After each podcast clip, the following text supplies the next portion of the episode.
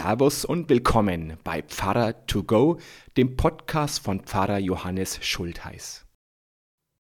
Sehr geehrter Herr Präsident Wladimir Putin, ich hoffe, das ist in Ihrem Fall die korrekte Anrede.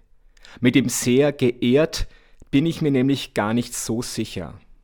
Eigentlich hätte ich eine Predigt und keinen Brief schreiben sollen. Ich hatte sogar eine sehr schöne Predigt zum Thema Völkerverständigung. Aber sie haben mir diesen Brief regelrecht aufgedrängt. Und alles andere wäre in dieser Woche wohl eine Themenverfehlung. Manchen wird dieser Brief jetzt viel zu politisch sein, aber so ist das immer, wenn man sich als Pfarrer öffentlich äußert. Den einen ist man zu politisch, den anderen zu wenig. Man kann es nicht allen recht machen. Auch Ihnen wird dieser Brief nicht recht sein. Aber ich weiß natürlich auch, dass Sie diesen Brief nie lesen werden. Sie haben gerade anderes zu tun. Sie führen Krieg. Und genau deshalb schreibe ich ja diesen Brief. Sie können sich denken, was ich mit vielen Menschen hier in Deutschland von ihrem Krieg halte. Ich bin entsetzt, ich bin traurig, ich bin ohnmächtig. Deshalb schreibe ich so ein bisschen als therapeutische Maßnahme.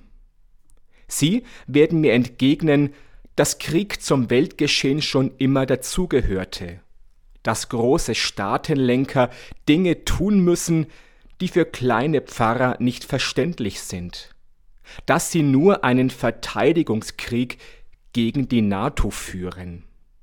Aber mit Verlaub, Herr Präsident, wir beide und Millionen von Menschen wissen, dass das Bullshit ist. Man kann sich nicht verteidigen, indem man ein anderes Land angreift. Das erste Opfer in jedem Krieg ist die Wahrheit, heißt es so treffend. Die Weltgemeinschaft dachte, dass sie sich nur die Ostukraine endgültig in ihr riesiges Reich einverleiben wollen. So haben sie es ja schon mit der Krim gemacht. Das wäre schon schlimm genug gewesen.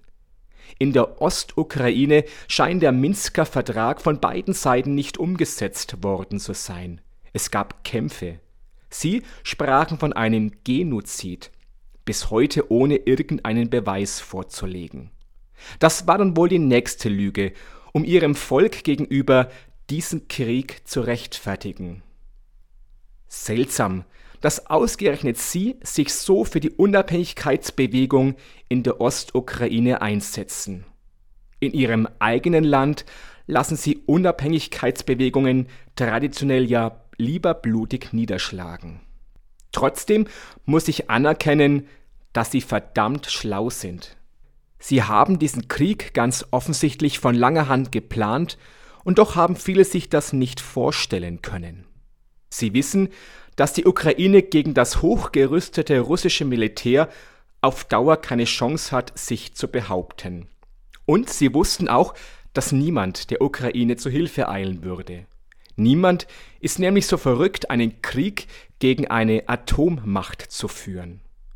Mich würde ja interessieren, was gewesen wäre, wenn die Ukraine ihre Atomwaffen aus Sowjetzeiten nicht abgegeben hätte oder gar NATO-Mitglied geworden wäre. Hätte, hätte, Fahrradkette. So kann man ihnen fast jetzt schon zu ihrem erfolgreichen Kriegsmanöver gratulieren. Es gibt nur leider keinen, der gratulieren will.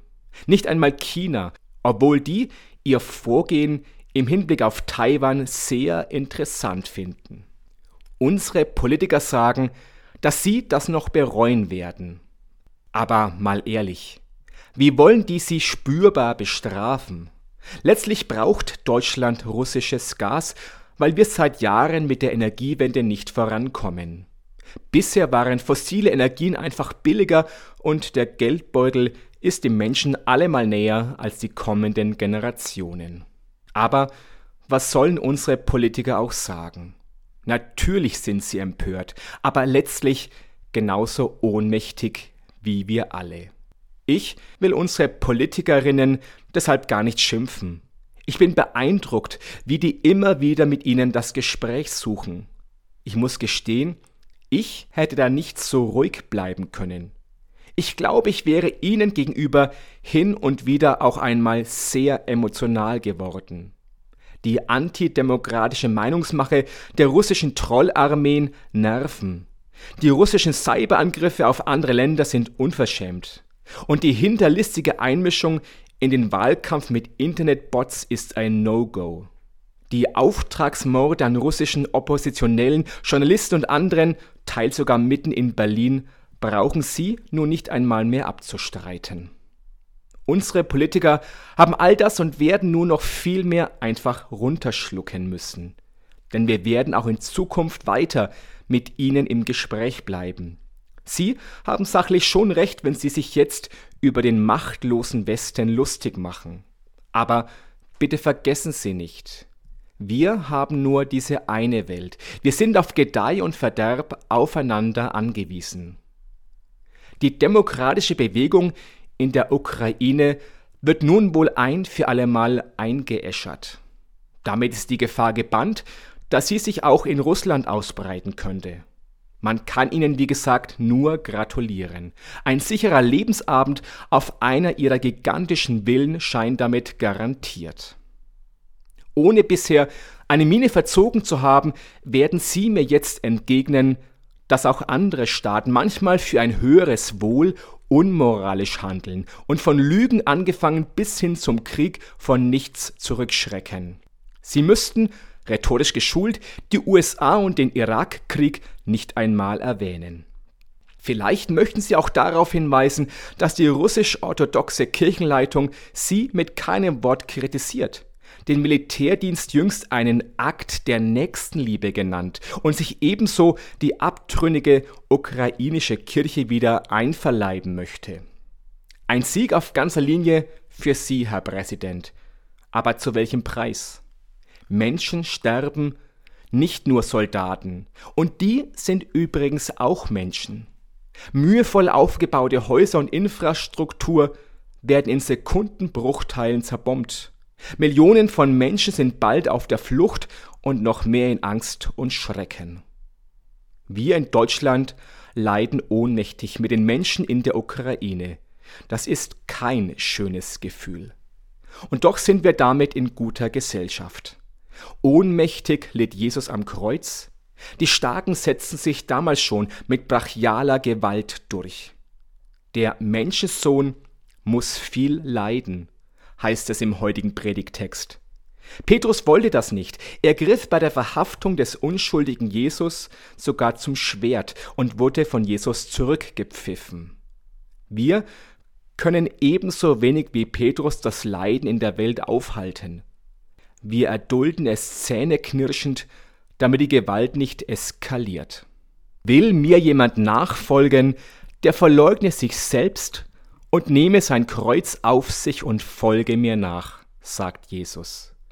Eigentlich wollte ich diesen Predigtext heute gar nicht predigen.